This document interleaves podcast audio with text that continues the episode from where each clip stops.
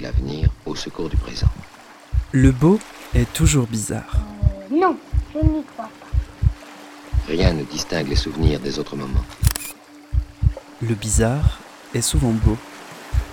C'est cette bizarrerie qui le fait être particulièrement le beau. Le beau bizarre Non, oui, pour moi, oui. de Zineb Souleimani.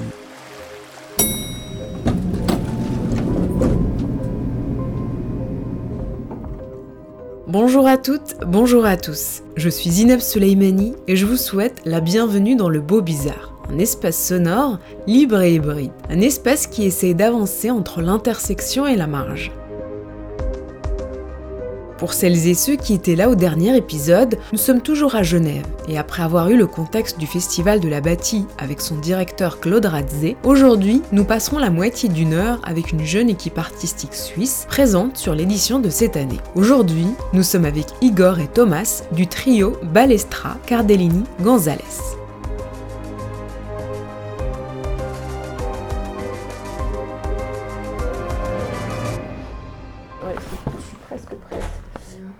Ce soir encore Oui. Hier c'était la dernière Non, jusqu'à dimanche. Ah super, une grande série. Igor Cardellini et Thomas Gonzalez, bonjour. Merci d'avoir accepté mon invitation dans le beau bizarre. Avec Rebecca Balestra, vous présentez à la bâtie ici à Genève Showroom, un spectacle écrit à six mains en 2019 que vous avez dû mettre en sommeil pendant cette période particulière que nous avons traversée avant de le recréer à Vidi à Lausanne en mai dernier. Tout d'abord, comment vous avez vécu cette période? D'abord, on, s'impatientait de pouvoir euh, le montrer. On, avait créé une première version de ce spectacle, effectivement, au Phare Festival à Nyon en 2019. Et sur cette base-là, euh, on, a, recréé euh, cette, première base, on a retravaillé ça à Vidi.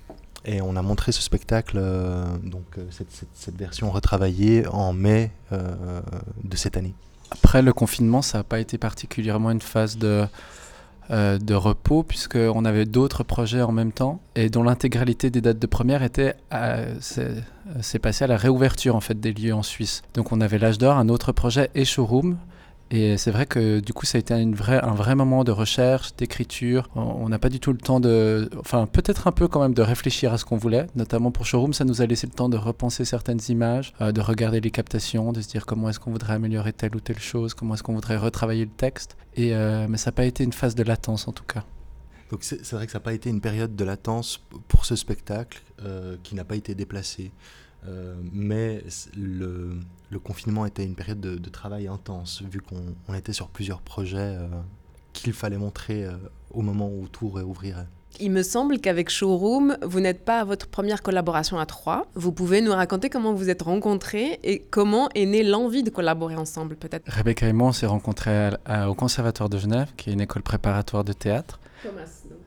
Exactement. Et euh, ensuite, on était ensemble à la Manufacture, qui est la haute école euh, de théâtre de Suisse romande, dans laquelle j'enseigne maintenant. Mais on n'avait jamais particulièrement travaillé ensemble. Et puis, par contre, j'ai commencé à travailler avec Igor, avec lequel on est en couple d'ailleurs. On s'est rencontrés dans une boîte de nuit. Et euh, quand on a commencé à travailler avec Igor, on s'est dit qu'on voulait justement créer un trio avec une troisième personne pour créer un premier spectacle qui s'appelait Self-Help. Et on a tout de suite pensé à Rebecca, et c'est vrai que le courant est passé. Et la première collaboration s'est si bien passée dans l'écriture, dans le jeu au plateau, enfin dans, les inspirations esthétiques qu'on a décidé de continuer dorénavant à travailler euh, en collectif. C'est vrai qu'on avait déjà euh, collaboré avec Thomas sur un premier projet, un peu naturellement. Et j'ai vu Rebecca en scène et j'ai eu très envie de travailler avec elle parce que je, trouve qu'elle a cette, euh, présence qui, lui permet d'être en même temps très drôle, très grave et, une amplitude de jeu vraiment intéressante. Et ce, que, ce qui m'intéressait aussi, c'est qu'on voulait collaborer avec, euh, avec une, personne qui serait une, une co-metteuse en scène, pas juste avec euh, une interprète. Et, là aussi, cette, euh, ces ces qualités-là de, de, direction artistique et de, mise en scène. Donc moi, je viens des sciences politiques. Euh, j'ai fait les sciences sociales et politiques à l'université. Donc j'ai étudié la socio, l'anthropologie et, d'autres disciplines comme l'économie politique. Et donc j'ai commencé après l'université à travailler sur des, des, projets en tant que dramaturge, notamment King Kong Theory d'Émilie Chariot. Et donc c'est c'est un petit peu plus tard que j'ai connu Thomas et avec lequel on a commencé à collaborer un peu naturellement puisqu'on était ensemble et que quand on, quand on est ensemble, on discute de ce qu'on fait. Et, voilà, j'ai tendance à avoir des avis sur beaucoup de choses. Showroom 2021, installation temporaire, palmier en polyéthylène, fourrure en fibres synthétiques, colonne corinthienne en plâtre, pêche en polyuréthane. À l'entrée dans la salle, le regard du visiteur se pose spontanément sur l'espace blanc à l'architecture symétrique, faisant face à un gradin.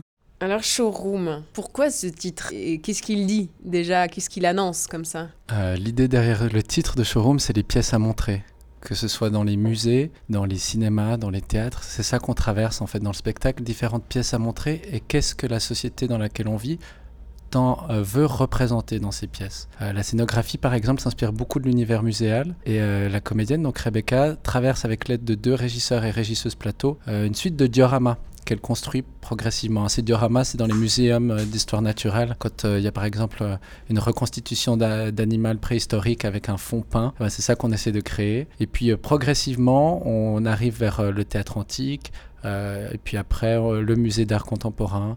Et c'est voilà, c'est ça qu'on essaie de traverser. Donc pour expliquer, la scénographie, c'est euh, cinq couloirs créés par des panneaux blancs. Et dans chaque couloir, euh, un tableau se constitue.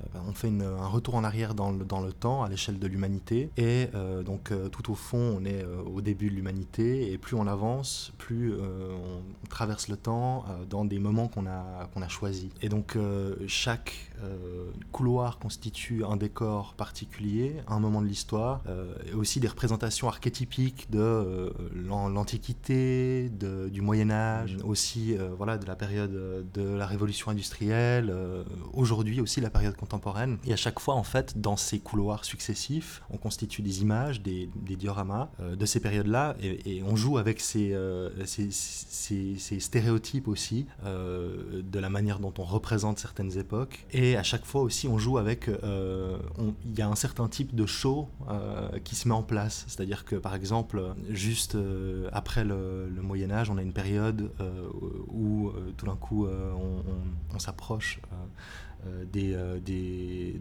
de la Renaissance et, des Lumières. Mhm. Donc on joue avec les stéréotypes euh, qui sont attachés à ces époques-là et à la manière de les, représenter. Et chaque, chaque couloir, chaque image constitue aussi un show spécifique. Et on joue avec différents types de shows, le cinéma, la galerie, le stand-up, différents genres de, de, de spectacles dans ces pièces à montrer. Bonjour. Extrait du reportage de TV Léman. Ça va vous-même? Ça fait 47,65, carte cumulus, non? J'étais plutôt quelqu'un d'assez euh, assez discret, timide et transparent. C'est complètement paradoxal, mais c'est vrai que la plupart des acteurs sont, euh, sont timides, n'aiment pas qu'on les regarde. La plupart des acteurs comiques sont complètement dépressifs et suicidaires. Donc il y a vraiment quelque chose de paradoxal dans le théâtre que j'explique pas forcément. C'est juste que, comme je vous ai dit tout à l'heure, je me sentirais plus à l'aise, moins nue avec un livre. Vous pouvez m'apporter mes mémoires, elles sont sur la table.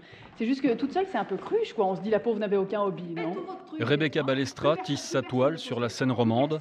À 33 ans, elle est en train de devenir incontournable. Waouh Ah, c'est très bien. Merci, waouh. Voilà. Non, non, vous savez pas ce que flatter veut dire, mais c'est très bien. C'est très bien brossé, c'est terrible. Justement, dans Showroom, Rebecca Valestra incarne seule sur scène une série de personnages qui composent une succession de tableaux, comme vous disiez à l'instant, avec un premier tableau de métiers en voie de disparition, il semblerait que d'ici 2030, euh, près de 66 millions d'emplois pourraient disparaître. C'était ça pour vous la motivation de départ, à capter la vie de ce qui euh, va bientôt ne plus exister, comme une manière de le musifier euh, justement dans cette scénographie un peu white cube? On part de cette narration qui veut que des millions d'emplois vont disparaître d'ici quelques dizaines d'années. Et, donc on a eu une première envie d'aller rencontrer les, personnes dont, dont, les métiers vont, sont en voie de disparition et, de récolter en fait la voix de ces personnes en action. Donc ça c'était le, premier désir et puis on a aussi échangé avec ces, ces personnes et un motif revenait régulièrement, celui d'une une forme de fatalité et qui consistait à dire on n'arrête pas le progrès. Et là on s'est dit qu'il y avait le nœud de quelque chose et qu'on voulait réfléchir et, peut-être thématiser un petit peu plus qu'est-ce que le progrès, est-ce que, est que la voie qui était dessinée est, vraiment celle du progrès? Est-ce que euh, c'est des, gens qui sont remplacés par des machines ou est-ce que c'est un groupe de gens qui remplacent d'autres personnes à des fins spécifiques? C'est là qu'on a eu ce désir d'étendre en fait l'ampleur de, du, spectacle et de, et de proposer une déconstruction de l'idée de progrès. Et euh, dans ce retour en arrière, en fait, il y a un dialogue qui se crée entre euh, une machine narrative parce que tout le spectacle en fait est accompagné d'un surtitrage avec donc une connaissance qui commence à se mettre en place sur, euh, sur le monde, qui raconte en fait euh, une, une, forme de généalogie sauvage de, cette idée de, de, progrès depuis les débuts de l'humanité jusqu'à jusqu'à aujourd'hui. Et donc euh, les spectateurs et spectatrices lisent ce texte et, et la comédienne Rebecca donc doit mettre en place ces images en fonction du rythme qui est dicté par la machine narrative. Et donc il y a un choix qui s'opère là euh, aussi pour le, spectateur et enfin, la spectatrice, euh, est-ce qu'on suit l'histoire euh, qui est proposée et qu'il faut lire? Est-ce qu'on suit l'humain en scène? Voilà, enfin, on voulait créer un rapport avec un dispositif où on, met les spectateurs et spectatrices dans, un, dans une situation qui peut être celle de, l'aliénation par moment quand on n'arrive pas à suivre le rythme dicté par, le texte qui défile, ou alors celui de, l'émancipation parce que tout d'un coup texte permet, euh, donne la sensation d'avoir une plus grande réflexivité sur ce qui se passe autour de nous. Euh. Et, la comédienne est dans un rapport euh, similaire avec la machine, c'est-à-dire que des fois elle se rebelle, des fois elle, est complètement soumise au rythme qui est dicté. Comment vous avez euh, glané et choisi les métiers Enfin, il y a des, récits de, métiers qu'on reconnaît et puis d'autres qu'on devine et puis d'autres, si on n'a pas le contexte aussi local, peut-être euh, on peut être un peu dérouté. Comment vous les avez glanés et, mis en scène?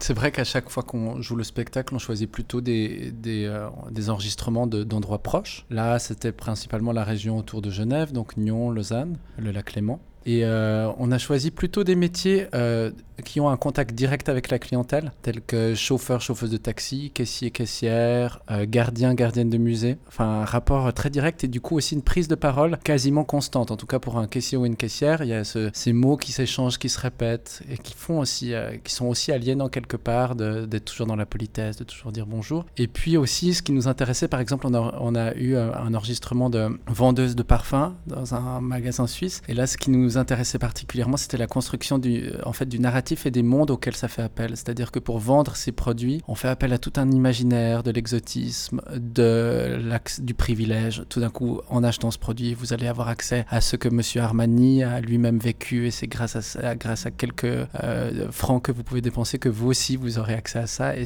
enfin voilà, c'est ces univers qu'on convoque. Dans le showroom, vous vous êtes donc intéressé à la question du progrès et vous avez composé un récit qui puise dans l'histoire de l'homme avec un grand H de manière très subjective, un texte truffé de références historique, intellectuelle que vous saupoudrez d'une couche critique de la société du spectacle, une société qui, surconsomme aussi les produits culturels, des produits qui suivent une logique de surproduction. Comment vous vous situez-vous vis-à-vis de cette surconsommation culturelle et est-ce qu'il serait possible d'introduire pour vous, pas forcément dans votre travail, mais dans la, réflexion, la notion de sobriété dans la création? Est-ce qu'elle est possible? Oh, C'est une question très, très compliquée là que, que vous posez. Dans Showroom, une des choses qu'on a essayé de mettre en place d'un point de vue euh, uniquement logistique, par exemple, c'est que euh, c'est de la récupération en fait. L'intégralité de la scénographie, par exemple, provient de musées et de théâtres. Euh, du coup, on emprunte en fait tout ce qu'on tout utilise au plateau quasiment. Il y a une petite partie qu'on a bien sûr acheté, mais c'est vrai que euh, c'est l'idée en fait de pouvoir, puisque la pièce s'inspire du monde du musée, de pouvoir véritablement emprunter des objets, des accessoires, de la scénographie. On a fait appel aussi à tout un type de corps de métier qui tend à disparaître. Par exemple, c'est assez rare de faire encore réaliser, en tout cas dans le théâtre contemporain en Suisse, des scénographies faites de panneaux de tissu tendus comme ça. Et ça, c'est aussi une volonté de notre part, puisqu'on parle de ce genre de métier, de faire appel à ce type de métier. Les régisseurs plateau, d'ailleurs, avec lesquels on travaille, ne font plus, dans la plupart des cas, des manipulations au plateau, et ça, c'est quelque chose qui nous fait plaisir aussi. Et puis, c'est vrai que ça s'inscrit dans une réflexion un peu plus grande dans laquelle le théâtre de Védi tend à s'inscrire, qui est celle de, voilà, de la logique d'économie ou de sobriété de la production, de la durabilité de la production. Et par contre, dans Showroom, ce qu'on a essayé de faire, c'est plutôt d'être critique aussi dans la sur,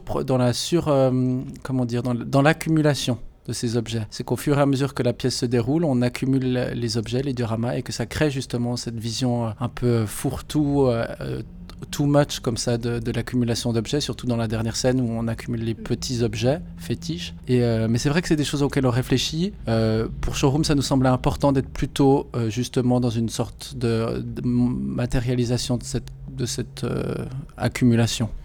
Mais c'est vrai que quelque chose d'intéressant, c'est que euh, à chaque fois, pour constituer euh, euh, la scénographie, on fait appel au musée, opéra, théâtre du coin et qui nous prêtent une bonne partie en fait des éléments du, spectacle. Comme l'a dit Thomas, il y a vraiment une, base qu'on déplace. Mais c'est quelque chose qui rend, je pense, aussi intéressant le spectacle qui en fait change à chaque fois qu'il tourne à une époque, et on l'a pas fait finalement, on aurait voulu constituer un petit carnet pour le public avec, euh, comme dans les ventes aux enchères, avec euh, chaque objet, le prix, où on l'a trouvé. Et finalement, c'est tout un travail euh, parallèle qu'on n'a pas pu mener, mais dont on rend compte dans la feuille de salle. Normalement, on note tous les endroits qui nous ont prêté des objets. Ça fait une liste assez longue et extravagante comme ça. Mais du coup, par rapport à la, à, la, composition du récit, c'est-à-dire quand je disais un récit d'une part un peu subjectif, il y a aussi l'histoire de l'humanité euh, depuis que le monde est, monde, de, l'histoire officielle qui surplombe comme ça des ponts de l'histoire qu'on connaît pas ou peu, euh, ou qu'on n'a peut-être même pas écrit. Mais comment vous, vous avez navigué là-dedans pour pouvoir euh, nous donner un peu, à travers la machine, ce récit qu'on doit lire Parce que c'est vrai, il y a aussi un rythme de lecture en fait qui nous est imposé. Donc comment vous, vous êtes arrivé à, plus proposer ce récit-là et pas un autre, par exemple? Alors je pense que c'était une négociation entre les images qui nous semblaient intéressantes à la scène euh, à mettre en place et ce que ça nous permettait de créer comme, comme décalage et aussi ce qui nous semblait important de, de mettre en évidence dans la constitution de cette idée euh, de progrès. Comment est-ce qu'elle se met en place euh, aux lumières? Comment est-ce que, sous, sous, donc sous la forme qu'on connaît aujourd'hui, qui est assez récente, comment est-ce qu'elle elle induit un rapport particulier à l'histoire, un rapport linéaire qui est progressiste et qui va toujours vers le mieux, un rapport particulier aussi à, à l'environnement? Ça, ça implique que la la nature est une ressource que l'on exploite, et un rapport particulier à l'autre, c'est-à-dire qu'il y a une hiérarchie qui est créée euh, donc entre les peuples, euh, ceux qui, ont réussi à s'élever étant euh, jugés comme, supérieurs. Et, donc on parle là du, monde occidental qui est en train de se constituer comme aussi monde premier et de définir en fait des canons de, de, ce qu'est l'histoire et ce qui en reste en, dehors aussi. Donc l'idée c'était vraiment de pouvoir garder ensemble ces, trois dimensions que sont comment est-ce qu'on conçoit en fait où est-ce qu'on se dirige et où est-ce qu'on va, la nature et comment est-ce qu'on vit avec, et puis euh, et, l'autre, quoi. Qui, c'est l'autre, et euh, voilà, comment est-ce que on, crée une, quel type de relation on crée avec l'autre. Avec une volonté aussi parfois de s'intéresser justement à ceux qui, euh, qui n'ont qui ne sont assez peu restés dans l'histoire. Par exemple, qu'est-ce que l'arrivée de la guillotine a provoqué sur les bourreaux? Qu'est-ce que l'arrivée des premières machines à tisser a provoqué sur les tisserands, les tricoteuses? Donc une volonté justement dans ce retour en arrière aussi, au-delà de la grande histoire avec un H, de s'intéresser à ces figures d'emploi, de, personnes qui travaillent et qui, pour subvenir à leurs besoins, ont été euh, remplacées par euh, l'invention, par la machine. Ceux qui sont effacés par l'histoire ou euh, relégués à la périphérie.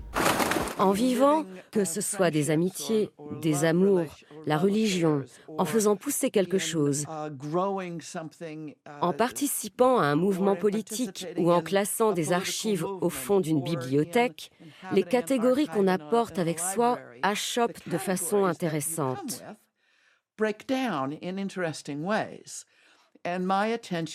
Et mon attention s'est en fait concentrée sur ces moments extraordinairement fertiles où l'effondrement des catégories permet d'entrevoir qu'autre chose est imaginable.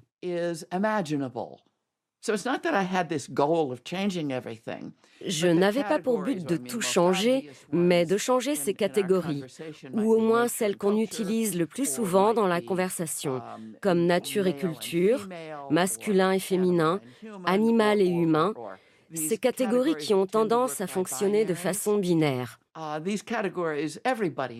Tout le monde sait que ce sont des façons tout à fait artificielles de diviser le monde, mais néanmoins les gens s'y accrochent très fermement. Mon travail a consisté à vivre le trouble catégoriel de façon à proposer autre chose. Nous allions mettre en évidence leurs moments de transformation et de désagrégation afin d'imaginer et de vivre un monde moins meurtrier, un monde moins fondé sur l'extraction, l'exploitation, la violence, l'extermination, le génocide, le racisme, un monde moins enraciné dans des pratiques de destruction. Un extrait avec la voix de Donna Haraway, une intellectuelle et féministe américaine qui estime que nous sommes tous devenus des chimères hybrides de machines et d'organismes théorisés puis fabriqués, que notre modernité a brouillé les frontières entre le naturel et l'artificiel, entre la nature et la culture, que le développement des biotechnologies et les nombreuses connexions que nous établissons entre nous favorisent selon elle ces constructions cyborgiennes euh, d'hommes et de machines. Et dans Showroom, vous clôturez la pièce avec cette ouverture, vous proposez une alternative à cette binarité construite. Est-ce que vous pouvez nous expliquer euh, la première fois, quand on a commencé à travailler sur Showroom, c'est vrai qu'on s'arrêtait sur quelque chose. quand on l'a créé dans Confar, on s'arrêtait sur quelque chose de moins euh, hopeful, comme ça, de plus fermé. Et c'était plutôt justement cette grande traversée qui se terminait de manière assez sombre sur. Euh, et aujourd'hui, enfin voilà, c'est le résultat de tout ça. Et puis on s'est dit que c'était assez. en le retravaillant, là, justement, pour le présenter à Vidi et puis ici, on a eu envie d'ouvrir sur quelque chose d'un peu plus positif. On s'est dit, on présente justement la manière dont le monde s'est construit, enfin, dans nos sociétés occidentales et du coup le reste du monde par euh, colonialisme aussi, euh, s'est construit autour de ces figures de nature, culture, de, de binarité constante. Et on s'est dit que la pensée de Donna Haraway était celle qu'il nous fallait en fait pour euh, ouvrir sur quelque chose de plus complexe, un spectre des possibles et quelque chose qui réconcilie aussi des choses qu'on a divisées. J'ai fait partie d'un séminaire que le théâtre de vidéo organisait avec Vinciane Després aussi. Et c'est par ce biais aussi qu'avec les conversations qu'on a eues qu'on s'est dit que ça s'appelait Imaginaire des futurs possibles. Et tout d'un coup, ça nous est paru évident qu'il fallait que Showroom s'ouvre sur quelque chose euh, qui donne un indice peut-être ou une envie de ce vers quoi on pourrait tendre. Oui, je pense que ce, cheminement-là est allé de pair avec un, cheminement intellectuel. Et euh, dans, notre parcours, on a, lu Donna Haraway qui euh, nous a donné des clés euh, très intéressantes pour comprendre les choses de manière un petit peu plus complexe et ne pas rester enfermé dans une, dans une critique peut-être des rapports de pouvoir, dans, dans une observation figée des déterminismes, de comment est-ce que le monde nous écrase, puisque un des éléments de de notre pièce, c'est aussi de, déconstruire euh, le progrès, de faire une généalogie d'une idée, une généalogie sauvage, mais quand même, euh, en tout cas de la reparcourir par, certains, par certains points d'entrée et certains endroits. On s'est dit que quelque chose qui était extrêmement intéressant justement, c'était de, pouvoir euh, donner des éléments de construction future potentielle euh, et de qu'est-ce que, qu'est-ce que finalement d'autres discours pourraient venir amener dans, euh, dans le changement de, de l'état actuel du, du, monde. Et je pense que si, si le théâtre a quelque chose d'intéressant à ce niveau-là, c'est peut-être qu'il peut constituer une base à l'émancipation, insuffler quelques idées euh, qui permettent tout d'un coup de voir les choses un, petit peu différemment, juste décaler un peu le regard. C'est pas grand chose, mais c'est beaucoup en même temps. Si on prend l'exemple euh, qu'on a, suivi et ce qui, nous inspire, euh, c'est euh, construire de nouvelles fictions, construire de, nouvelles figures, de nouveaux hybrides. Euh, je pense que c'est, il me semble que c'est la démarche qu'emprunte Donna Haraway dans le manifeste Cyborg, où elle propose finalement une figure nouvelle, inspirée de l'existant, mais qui, qui le subvertit. Les artistes conçoivent ici une machine narrative qui prend au mot le critique d'art Gilles Dorfle pour qui nous sommes aujourd'hui à tel point détachés de l'histoire qu'elle devient un magasin d'accessoires où nous pouvons puiser dans le désordre, un temps présent qui absorberait aussi le futur en l'hypothéquant. J'avais juste une question sur le début pour boucler un peu. Il y a une introduction euh, avec un texte euh, de contexte historique très local dans le spectacle. Et là, je, donc, je l'ai vu à Genève et je me demandais euh, s'il y a une visibilité de, de, ce spectacle, par exemple, en France. Et est-ce qu'il y a un retravail qui va s'opérer à chaque fois pour pouvoir s'inscrire aussi avec le contexte local? À chaque fois, on retravaille le, début euh, du spectacle euh, en fonction du lieu dans lequel on se trouve, puisqu'on part à chaque fois de, la salle spécifique dans laquelle on se trouve pour faire un retour en arrière. Et aussi au niveau euh, des voix qui sont retransmises par, par le biais de Rebecca Balestra, c'est un travail qui est fait aussi avec le contexte local. Donc on retourne récolter ces voix qui sont là autour de où se passe le spectacle.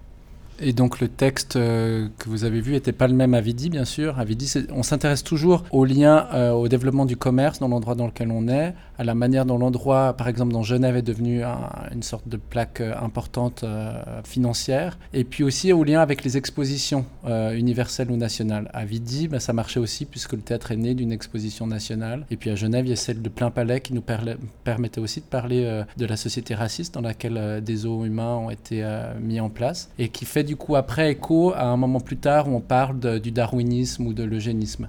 Et en fait, on essaie toujours de trouver euh, des échos euh, dans l'histoire de l'endroit dans lequel on représente le spectacle avec euh, ce qui va venir plus tard. Il s'agit toujours quelque part dans ce premier retour en arrière depuis aujourd'hui dans le théâtre dans lequel on se situe jusqu'au début de l'humanité, d'identifier aussi des éléments, mais à, à rebours finalement, mais des, éléments de, de développement de, de, la société là où on se situe, dans la ville dans laquelle on est. Puis après, on élargit en fait le champ dans le pays, le continent etc.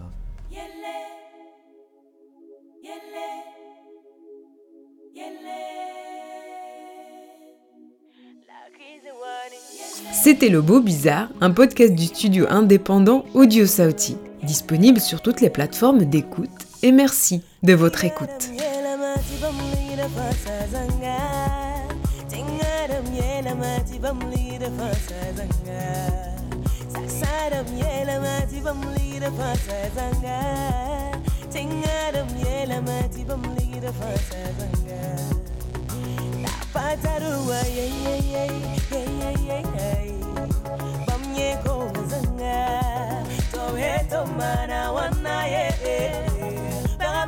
una mera